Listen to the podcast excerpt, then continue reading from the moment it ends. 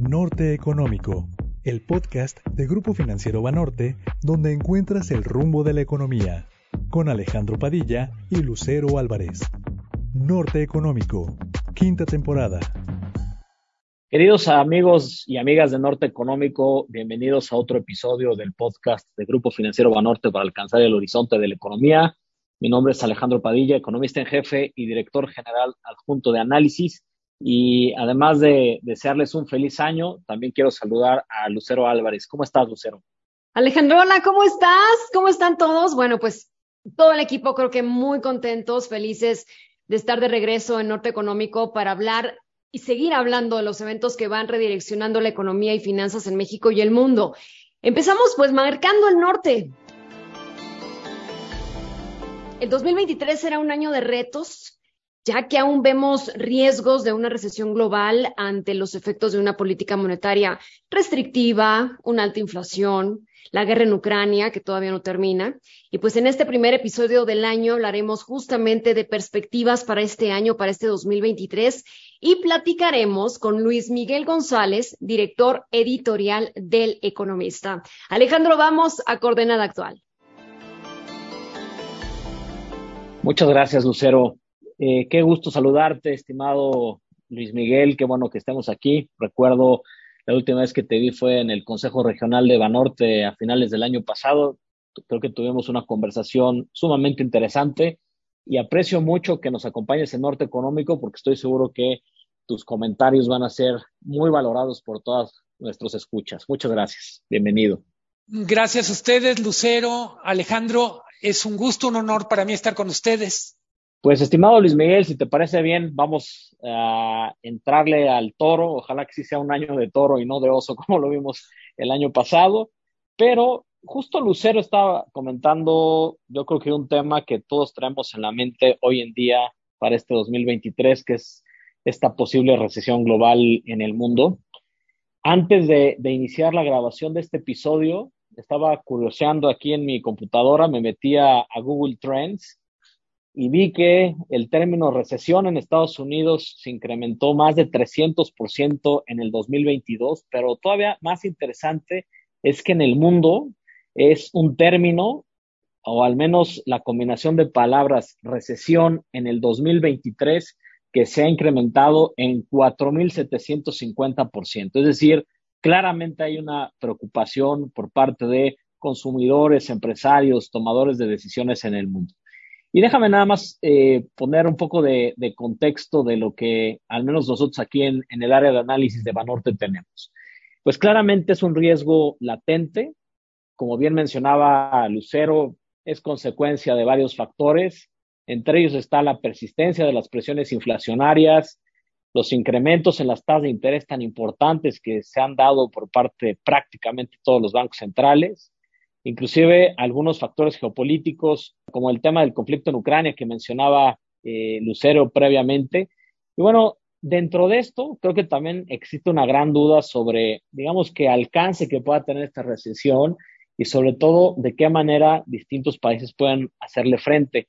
Nosotros la verdad es que pensamos que va a ser bastante heterogénea yo creo que al observar un poco los pronósticos que dio a conocer recientemente el Banco Mundial, pareciera que sí va a ser muy distinta entre los países, pero enfocándonos en, el tema de Estados Unidos, al menos nosotros en Banorte traemos un estimado de crecimiento de 0.8%. Esto implica una recesión moderada de corta duración en nuestro principal socio comercial y por ello es que para México también estamos eh, con una expectativa de crecimiento menor a la que vimos en el 2022, pero al menos crecimiento y traemos 1.5 para este año. Creo que lo que 2022 nos enseñó y si me atreve, me atrevo a decir, no solo 2022, del 20, del 19 para acá, es que lo más fácil de pronosticar es la economía cuando sacamos variables no económicas. Una vez que metemos en la licuadora variables políticas, geopolíticas, sociales, se vuelve muy complicado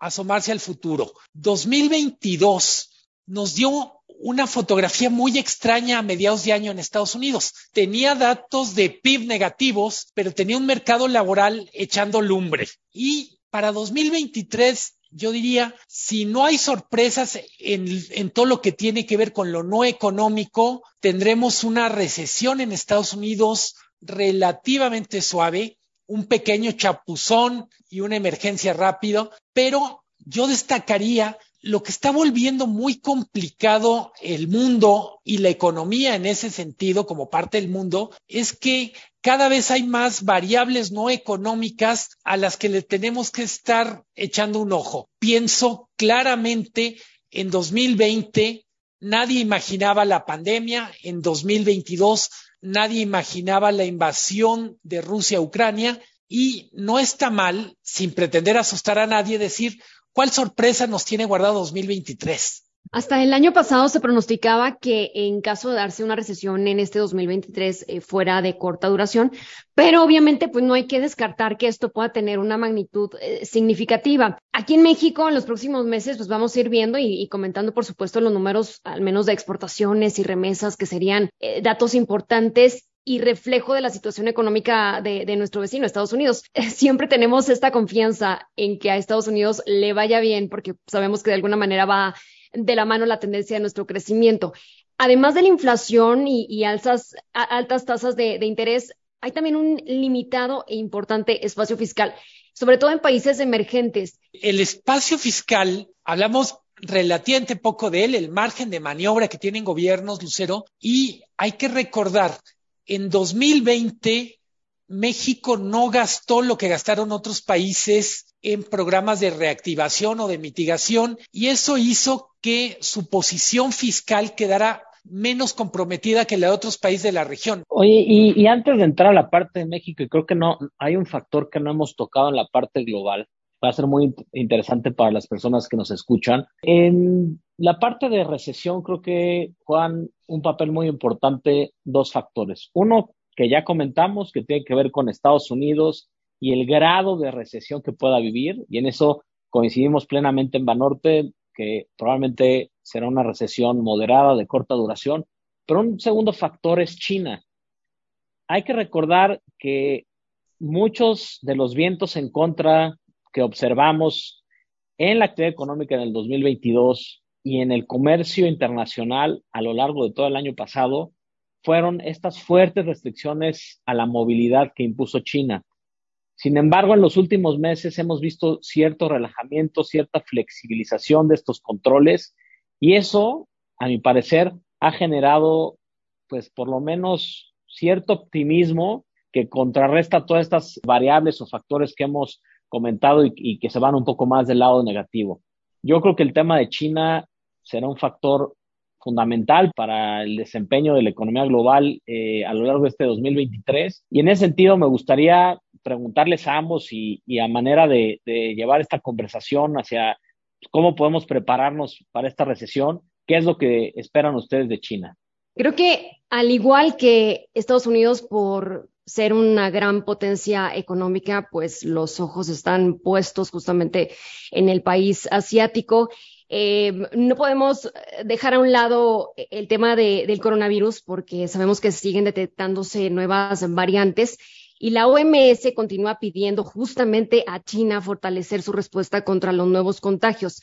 Menciono esto porque, pues, por el papel que juega justamente este país en el comercio mundial y las afectaciones en las cadenas de suministro que, por cierto, pues vemos que, mejoran poco a poco. Cuando el tema sanitario creo que haya sido mayormente controlado, sobre todo en toda la región de Asia, creo que China va a estar despertando con una dinámica de comercio bastante diferente, distinta, porque vemos que ha avanzado también la relocalización de, de las empresas y, bueno, e, e, en medio del caos y esta recuperación que, pueda tener, creo yo que va a ser un tema que va a tener que enfrentar más adelante. No sé qué opinen. Coincido contigo, Lucero. El China que va a despertar es muy diferente al China que se fue a dormir. Sí. la expresión. Y cuando vemos el dato de 2022 de PIB de China, un crecimiento de 3%, su menor crecimiento en cuatro décadas, hay que fijarnos en el número, pero también en los factores que están detrás del número. China no creció lo que debería o lo que estaba acostumbrados en buena medida porque no pudo estar conectado con el mundo. Eso significó exportó menos, compró menos. En el sector turismo, China se había vuelto el gran factor, el nuevo gran motor de la industria turística mundial y obviamente no estaba. Este regreso a escena de China va a ser muy interesante en parte porque nos va a dar algunos argumentos que ya sabíamos, su enorme importancia en turismo, su enorme importancia en el mercado mundial de materias primas, su papel como competidor en algunas industrias manufactureras, pero también, y coincido al 100% con Lucero, el tema de relocalización y recableado de la relación con Estados Unidos nos hace plantearnos signos de interrogación respecto a cómo va a regresar China en esta parte del mundo. ¿Qué tanto le va a poder vender a Estados Unidos? Inmediatamente la pregunta complementaria es qué tanto de lo que China deje de hacer le va a tocar a México. Me parece que es fascinante. Soy optimista respecto a la recuperación de China. Creo que va a ser un buen año para China, pero va a ser una variable desconocida de una manera que no lo había sido en los últimos 10, 20 años. Perfecto. Entonces yo creo que esto nos da una idea clara de, cuáles son los factores que debemos de, atender en torno a esta idea de posible recesión global. Nada más para recapitular, Estados Unidos, qué tanto le puede pegar la recesión y China, cómo se da la reapertura y dentro de esta reapertura y salida de los controles contra el coronavirus como el cero COVID, cómo se va incorporando nuevamente a todas las eh, distintas eh, cadenas productivas y también cómo se va dando la parte de, turismo. Pero si esto lo trasladamos a otro factor importante eh, para este 2023, algo que va a jugar un papel fundamental es la política monetaria. Hay que recordar que venimos de muy elevadas eh, inflaciones en el mundo, que a lo mejor en los últimos meses han tenido cierta moderación, pero alcanzaron niveles no observados en dos o hasta en cuatro décadas, dependiendo del país que veamos. Esto impulsó a los bancos centrales a incrementar tasas de interés de una manera muy, muy significativa. Nada más para ponerlo en contexto, Estados Unidos subió en 425 puntos base su tasa de interés, México lo hizo en 500 puntos base, otros países, inclusive de Latinoamérica, lo hicieron más, como es el caso de Chile con 725 puntos base o eh, Colombia con 900. Esto nos habla de que también es un viento en contra importante para la eh, economía global en este 2023.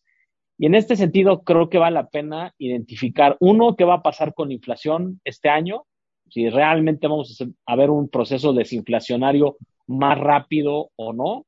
Y dos, ante esto, qué tanto los bancos centrales van a estar dispuestos a seguir subiendo tasas de interés o a lo mejor ya en este trimestre eh, llegan a su punto máximo y ahí dejan en esos niveles las tasas. Nosotros, por ejemplo, en el caso de, México, en Banorte, lo que esperamos es que la inflación empiece a, mostrar cierto proceso de, de, moderación, ir bajando, aunque no de una manera tan rápida como nos gustaría. Traemos 4.8% a finales del año, con un promedio de 5.9% en todo este 2023.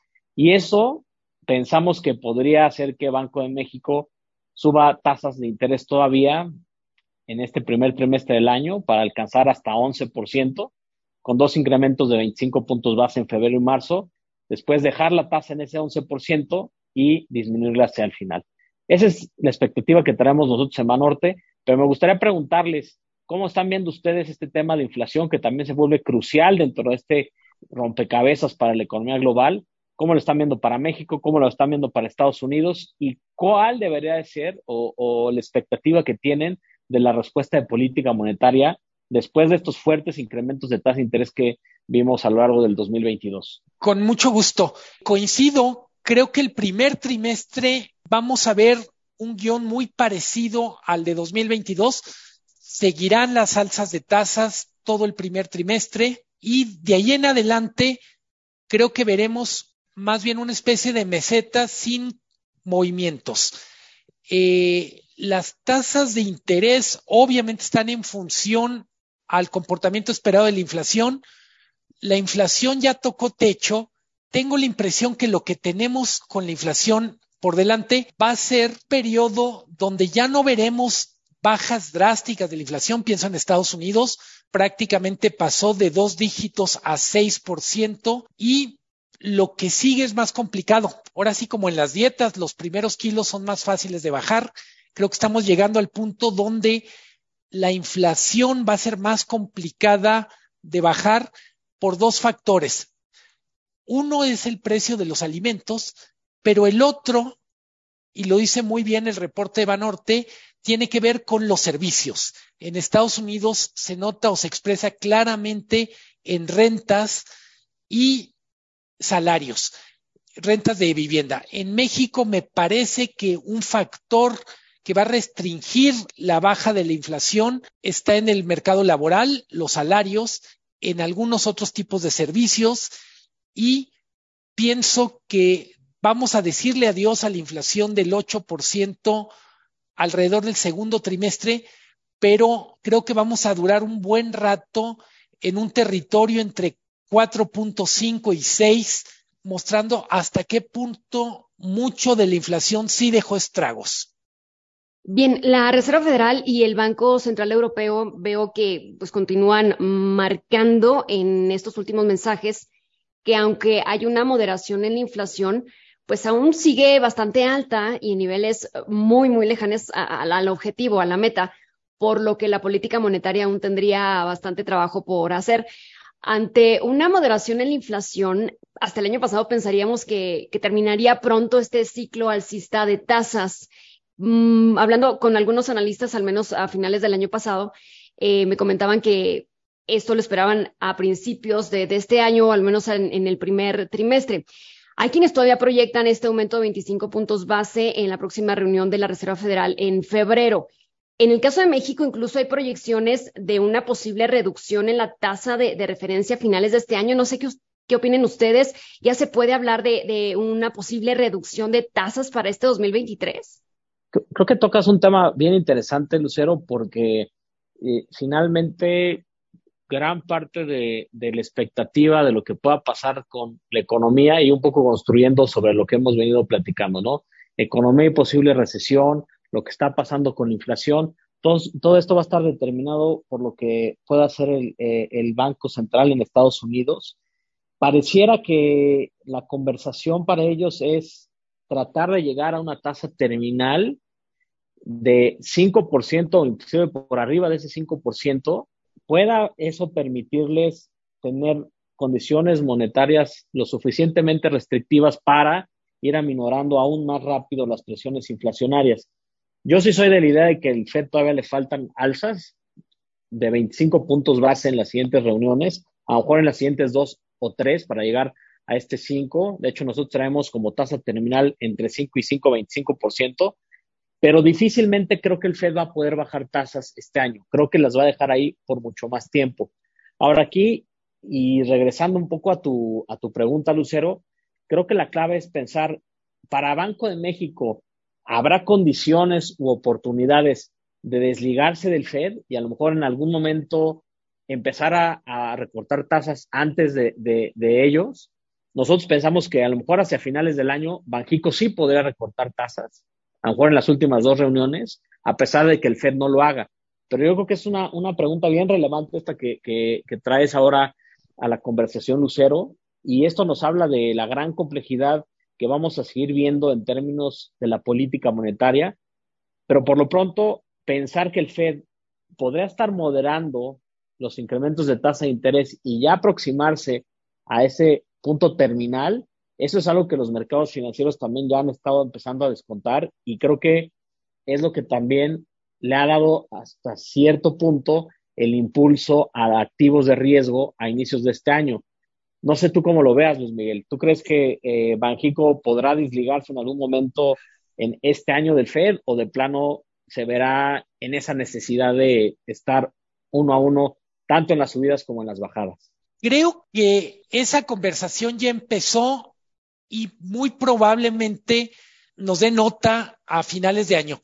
Yo sí creo que vamos a desligar Banco de México, el Banco de México se va a desligar de, de lo que está haciendo la Fed al final del año, entre otras cosas, porque empezó a subir tasas antes. Hay que recordar, el Banco de México va aproximadamente nueve meses adelante de la Fed en lo que fue esta cabalgata o alza de tasas de interés. Entonces yo diría, sí hay condiciones, diría que un efecto secundario o un argumento adicional es la fortaleza extrema del peso. Evidentemente, si el peso estuviera muy presionado, sería muy complicado eh, en reducir el spread, la diferencia de tasas entre Banco de México y la Reserva Federal, pero la propia fortaleza del peso creo que le da más margen de maniobra al Banco Central. Eh, en cualquier caso, si hubiera un descenso de tasas del Banco de México, pensaría que sería un, descenso de tasas bastante tímido, 25 puntos base. No, no me lo imagino en plan muy agresivo tratando de bajar tasas. Y aquí fíjate que en este sentido, nosotros lo que tenemos en Banorte es que llega a 11 en el primer trimestre del año, la mantiene en 11 durante varios meses, vamos a pensar segundo y tercer trimestre, para después en el último, especialmente en las últimas dos reuniones, las de la de noviembre y diciembre, ahí quizás diferimos un poco contigo, vemos disminuciones del orden de 50 puntos base, para terminar en 10% la tasa de interés. Y, el motivo detrás de, esto, para nosotros también recae en la tasa real exante, que pues a mediados del año, por así decirlo, va a estar sumamente elevada. A lo mejor ya tendrás algunas, algunos indicios de que tanto la inflación general como la subyacente está bajando a, un mayor ritmo. Y también creo que se vuelve fundamental eh, el argumento que tú comentas sobre la parte del peso. Pero si, les parece bien, eh, justo con el tema que tú comentabas del peso, pues hoy en día creo que una de las conversaciones más importantes que hay entre las personas que están en los mercados financieros, quienes toman decisiones en la empresa, inclusive cualquier consumidor y hacedor de política monetaria, ha sido pues, el superpeso.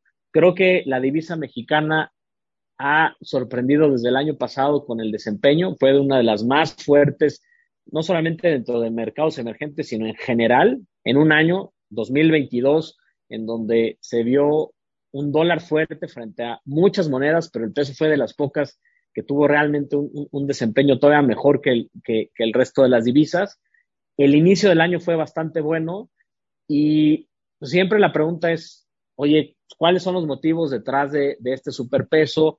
que están viendo hacia adelante. Por ejemplo, nosotros en Banorte lo que tenemos previsto es que probablemente todavía vamos a ver algunos meses relativamente positivos para el peso, con una parte baja en los 18.50 este año y a lo mejor en algún momento podamos tocar los 20 altos o el 21, pero conforme nos vamos moviendo hacia, hacia la segunda mitad del año, especialmente en el último trimestre del año, vemos ya un, movimiento más hacia la zona del 20. De hecho, traemos 20, 2020 para finales del año, pensando justo en que pues el Banjico pudiera desligarse del Fed, eh, veremos ya cierto efecto de la recesión si es que se materializa en el mundo sobre activos de riesgo, principalmente pues activos de mercados emergentes. Entonces, así es como lo estamos viendo, esa es la lectura que le estamos dando a esta historia de, del superpeso pero pues no sé cómo, cómo lo ven ustedes. Lucero, ¿tú, ¿tú cómo estás viendo la divisa?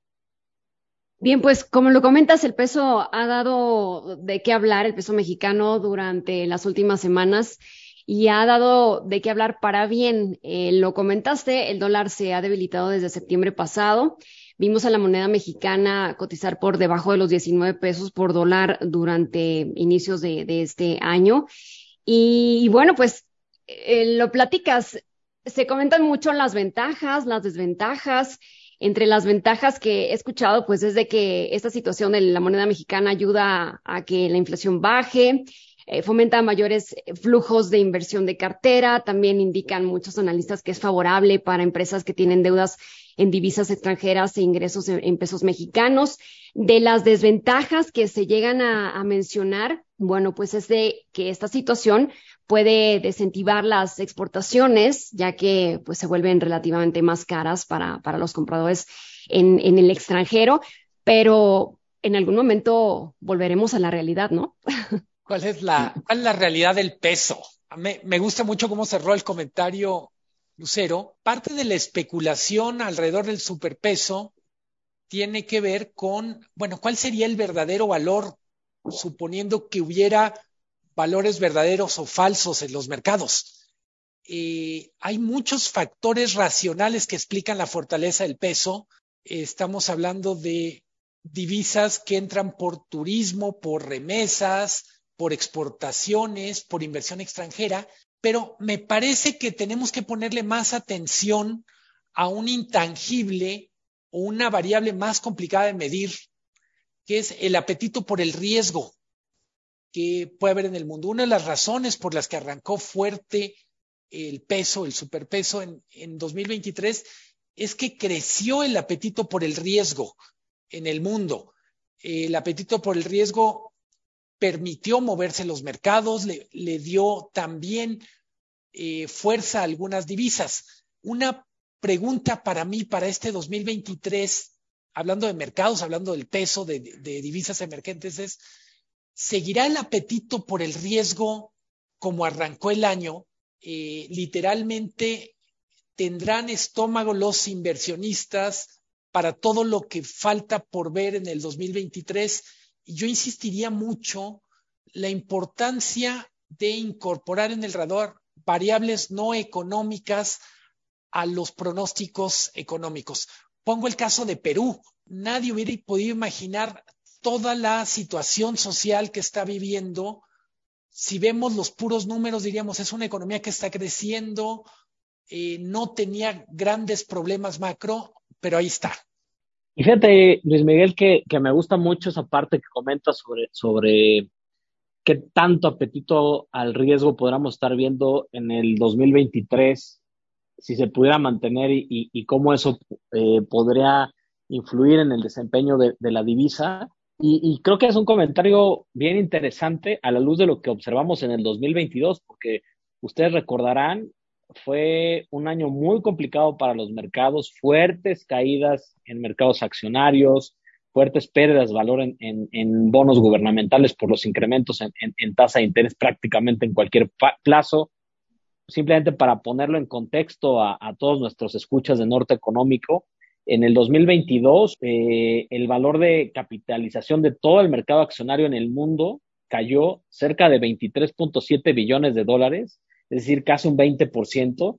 Y si lo vemos con algunos eh, indicadores clave o que siguen prácticamente todo el mundo, por ejemplo, el índice accionario S&P 500 cayó casi 18% el año pasado, los bonos gubernamentales en Estados Unidos con un rendimiento total negativo de 12.5%, es decir, pues valuaciones ya muy estresadas. Yo creo que incorporando en gran medida esta idea de recesión eh, para este 2023 y también pues la idea de, los bancos centrales que pues, iban a tratar de palear con todo lo que pudieran esas fuertes inflaciones, pero empezamos el 2023 ya pues, con, con inversionistas que ya asimilaron que muchas de estas malas noticias probablemente están descontadas. Ya estamos viendo un, Fed con una narrativa pues ya no tan restrictiva, digo, continuarán condiciones monetarias restrictivas, pero ya no tan restrictivo. Y pues, al parecer eso es lo que también le ha dado cierta, cierta atracción a los mercados. ¿Qué pasará hacia adelante? Pues eh, va a depender mucho de, de todas estas variables y de los temas que hemos estado platicando. Pues hasta el momento creo que hemos tenido una mesa de diálogo muy interesante. Ya hablamos sobre economía y la posible recesión, cómo le va a pegar a, distintos países. Ya hablamos sobre inflación, sobre bancos centrales, las implicaciones para los mercados financieros y para el peso. Y si les parece bien, ¿por qué no? Ahora tocamos un tema que cada vez está más de moda. No hay un cliente o un inversionista que yo vea que no me pregunte sobre el nearshoring, esta nueva dinámica de comercio internacional, que es prácticamente la relocalización de las cadenas productivas mucho más cercanas a los centros de consumo. Y bueno, pues creo que es una oportunidad buena para México. Y aquí me gustaría que empezáramos contigo, Luis Miguel, para ver si nos puedes compartir un poco tu visión, sobre todo con esta sensibilidad que tienes tú como director editorial del Economista. Creo que ves muchos sectores, ves muchas regiones del país. ¿Qué estás viendo para el, para el? Un entusiasmo tremendo. Hay mucho movimiento alrededor del nearshoring. Yo diría casi todas las etapas del circuito. Hay desde quien ya va muy avanzado y dice el nearshoring es una oportunidad para mí porque incluso ya tengo contactos avanzados. Pondría, por ejemplo, parques industriales y la región norte del país. Luego vemos también mucho entusiasmo de regiones y sectores que se quieren subir al tren, aunque todavía no necesariamente entiendan qué papel jugar. El gobierno federal, desde mi punto de vista, va a jugar un papel clave porque mucho de lo que el nearshoring va a requerir tiene que ver con certidumbre, confianza en lo que tiene que ver con reglas del juego. Decimos nearshoring, pero también hay quien dice es friendshoring o allied shoring, es relocalización a donde convenga más geográficamente, pero también donde haya amigos, donde haya aliados. Me parece que quizá una cosa que tendríamos que distinguir es el nearshoring como fenómeno de corto o como fenómeno de mediano y largo plazo. Yo soy mucho más optimista con la relocalización para el mediano y largo plazo que en los números de 2023. En 2023 se notará menos de lo que nos gustaría, pensando lo complicado que es el año, pero tengo la certeza que en los próximos años será un motor tan importante como en su momento fue el TEMEC. Me gusta pensar que lo que Estados Unidos está decidiendo con los mensajes que está mandando a México, con esta mezcla de política económica, política industrial y geopolítica, se parece a lo que hizo después de la Segunda Guerra Mundial con Alemania para contener el avance del comunismo o con Corea del Sur después de la Guerra de Corea de ese tamaño de importante es, creo que hay que ver al futuro, pero también hay que leer historia para entender lo que está en juego. Totalmente, y tocas un muy buen punto. ¿eh? Yo creo que, que, el potencial lo vamos a ver en el mediano plazo. En este 2023 veremos algo de impulso, como quizás ya vimos un poco en, eh, en el 2022, pero yo creo que prácticamente todas las estimaciones lo que sugieren es un potencial muy importante para inversión y para exportaciones adicionales que pueden incrementarse pues, entre un 8, un 10% en los próximos 3 a 5 años, derivado de todo lo que podamos hacer y todo lo que podamos aprovechar en ese sentido, ¿no?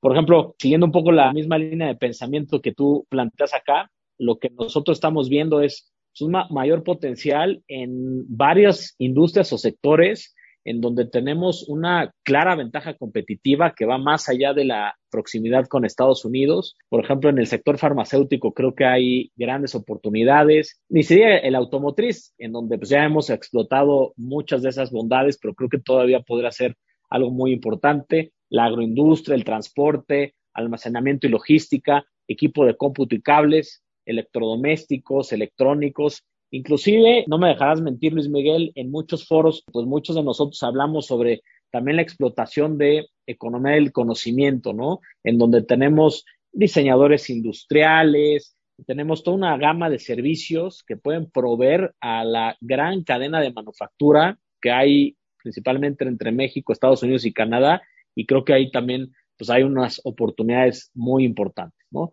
pero pues como tú bien mencionas, también requerimos de entender ciertas cosas para poder potencializar aún más las ganancias del nearshoring, ¿no? Como es pues mejorar la productividad de los factores, competitividad, inclusive hasta temas de infraestructura. Creo que si vamos viendo todas las piezas de este rompecabezas, pareciera que la foto es una foto favorable para México y se vienen cosas importantes.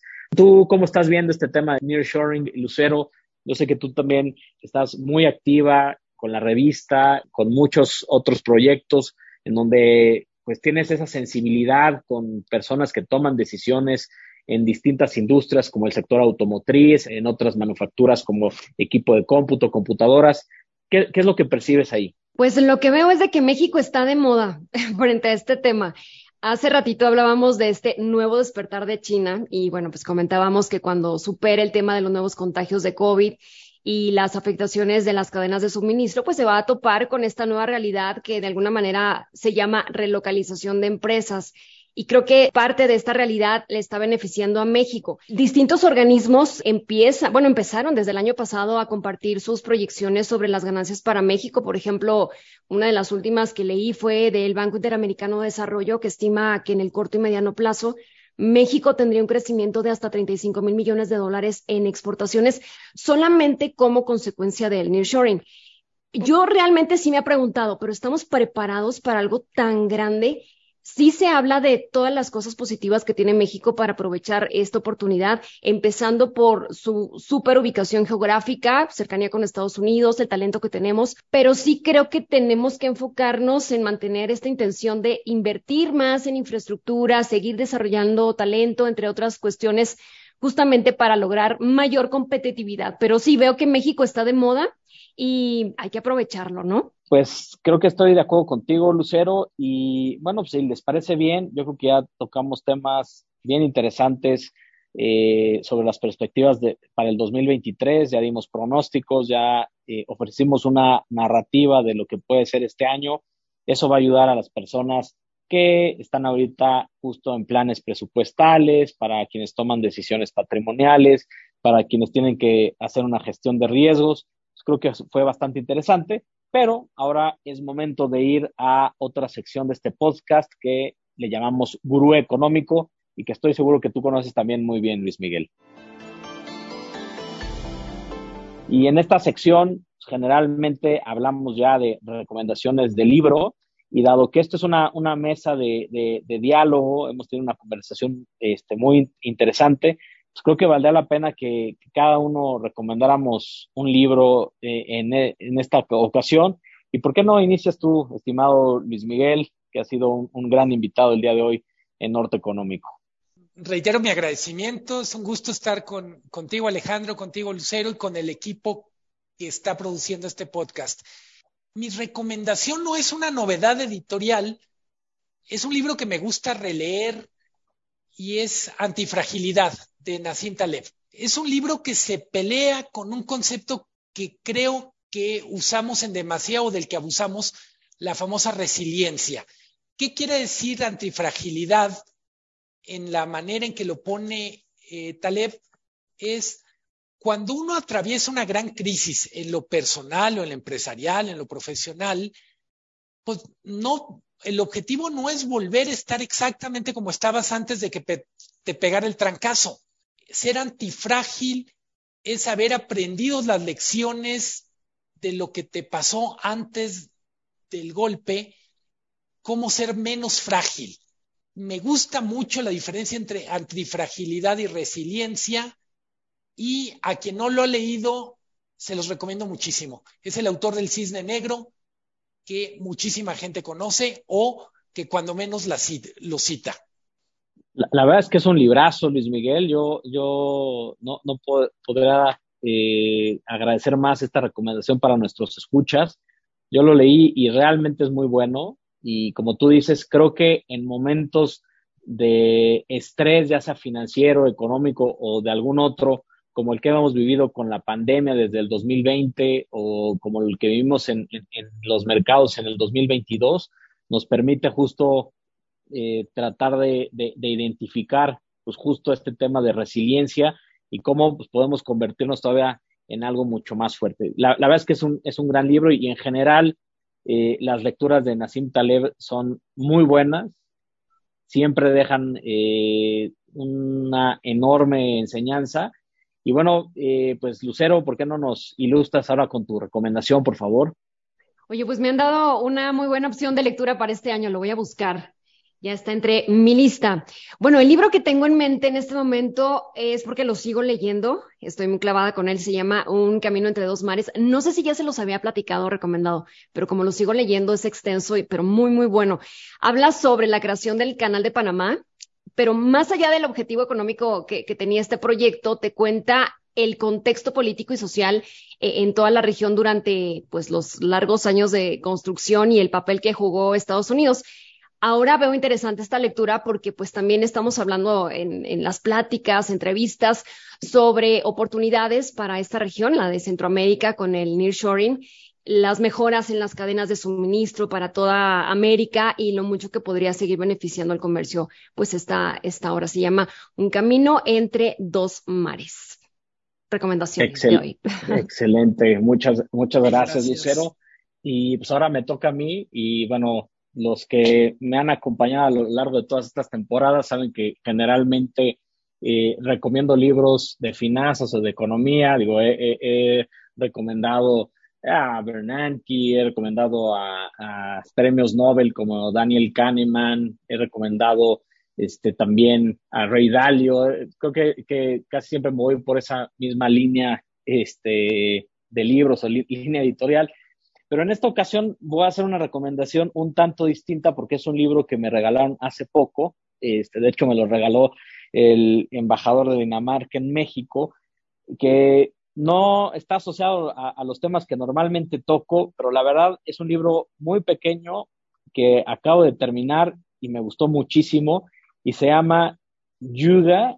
En realidad se escribe H-I-G-E. Estoy seguro que lo estoy pronunciando mal, pero bueno, al principio del libro, al menos ellos dicen que este término se, se pronuncia más o menos como Yuga.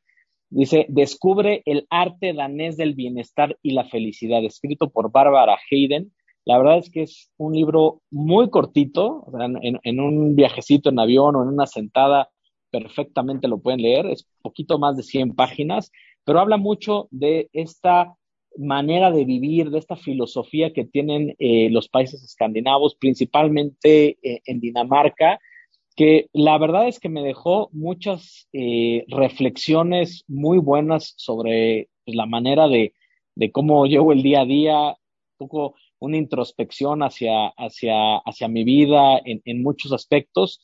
Y dado que tuvo un impacto tan importante, digo, aprovecho también para agradecer a, a todas las personas de la Embajada de Dinamarca por el regalo, especialmente al embajador, pero quiero compartirles, repito, se llama Yuga, es H y-G-E, descubre el arte danés del bienestar y la felicidad. Es de Bárbara Hayden y espero que si alguno eh, sigue esta recomendación, le guste y, y que le sirva también en su vida. Apuntado también. Me gustan las lecturas breves. Excelente, buenísimo, Lucero. Gracias por las recomendaciones, Lucero y Alejandro. Al contrario, Luis Miguel, también muchas gracias por, por las recomendaciones. Y sobre todo, Luis Miguel, muchas gracias por habernos acompañado aquí en Norte Económico. Siempre poder conversar contigo eh, deja mucho que pensar, es mucha food for thought, ¿no? Es, es, es muy reflexivo y dada pues, esa buena experiencia que hemos tenido antes contigo, nos pareció bien interesante que nos acompañaras en el podcast y estoy seguro que tus comentarios pues, van a tener eco en las personas que amablemente nos escuchan y que lo van a apreciar bastante. Espero que esta no sea la última vez que nos acompañes aquí en el podcast de Grupo Financiero Banorte, pero por lo pronto, muchas gracias. Nuevamente, feliz año, aunque no sé si ya lo estoy diciendo un poco tarde, pero creo que se vale todavía en enero decir feliz año. Hasta mayo se vale. Abrazo. Sí. Perfecto, buenísimo. Buenísimo. Luis, un abrazo grande, que sea un gran año. Igual, abrazo fuerte para, para ti, Alejandro, para ti, Lucero, para la gente que nos escucha y de verdad un privilegio compartir este espacio, poder conversar. Aprendí mucho de ustedes y con ustedes. Igualmente. Igualmente, muchas gracias. Llegando al norte, gran plática, muchos temas y apenas el año empieza. Resaltamos algunos puntos, Alex. Parece inminente una recesión global en el 2023, pero Estados Unidos podría hacerle frente y mitigar el impacto. Se espera que el país muestre resiliencia. Y un segundo importante a destacar de esta conversación se centra en eh, la política monetaria en el mundo, en donde pareciera que los bancos centrales ya están próximos a concluir su ciclo de alza de tasas de interés. También es muy importante ver la posibilidad que pudieran tener algunos de ellos para empezar a bajar tasas a finales de este año. Y en este sentido creo que recae de una, manera muy importante la discusión sobre si Banjico va a poder desligarse del Fed hacia finales del año y empezar a bajar tasas de interés. Nosotros en Banorte pensamos que sí, pero va a depender de cómo se van dando las condiciones de la inflación y de la economía principalmente. Y México está de moda, todos quieren venir al país y el país quiere que todos vengan. El nearshoring brindará oportunidades para todos. Pues ojalá que así sea, estimada Lucero, y pues muchas gracias eh, por acompañarme en la conducción de este episodio. Fue muy interesante lo que pudimos discutir junto con Luis Miguel González. Y bueno, no me queda otra más que agradecerle también a nuestro público la preferencia al escucharnos. Nuevamente les deseo un feliz año a todos ustedes en compañía de sus seres queridos y nos escuchamos en una entrega más de Norte Económico la próxima semana. Cuídense mucho y les mando un fuerte abrazo a todos. Gracias. Norte Económico, quinta temporada.